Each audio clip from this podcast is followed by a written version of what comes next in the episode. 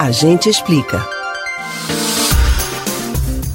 Após a decisão do Conselho Curador do FGTS informar que vai distribuir parte do lucro de 2020 aos trabalhadores, muitas dúvidas começaram a surgir. No total ficou decidido que 8,13 bilhões de reais dos 8,5 bilhões recebidos pelo fundo em lucros serão divididos entre os trabalhadores. Mas o que todo mundo quer saber mesmo é: tenho direito e quanto dinheiro vou receber?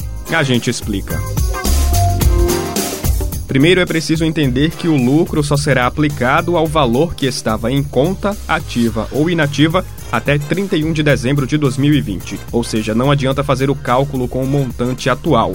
Para fazer essa consulta do dia 31 do 12, basta acessar o site da Caixa ou o aplicativo do FGTS. Se você arrumou um emprego somente em 2021, não tem direito. O seu emprego atual gerou uma nova conta, que só terá direito a receber lucro em cima dessa conta no ano que vem. Vale também destacar que não há limite de contas ativas ou inativas que podem receber o lucro, desde que elas tenham saldo positivo em 31 de dezembro de 2020. Sobre a remuneração, agora o lucro do FGTS é de 1,86% em cima do valor total. O dinheiro será distribuído de forma proporcional aos saldos das contas vinculadas e ao valor que existia até o dia 31 de dezembro do ano passado.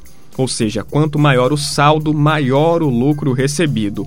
Portanto, na prática, o trabalhador terá depositado em sua conta R$ 1,86 para cada 100 reais que ele tinha de saldo no dia 31 de dezembro do ano passado. Em relação ao saque, as regras não mudam, sendo permitido para casos de demissão sem justa causa ou fim do contrato por prazo determinado, por exemplo. Você pode ouvir novamente o conteúdo desse e de outros A Gente Explica no site da Rádio Jornal ou nos principais aplicativos de podcast Spotify, Deezer, Google e Apple Podcasts. Max Augusto para o Rádio Livre.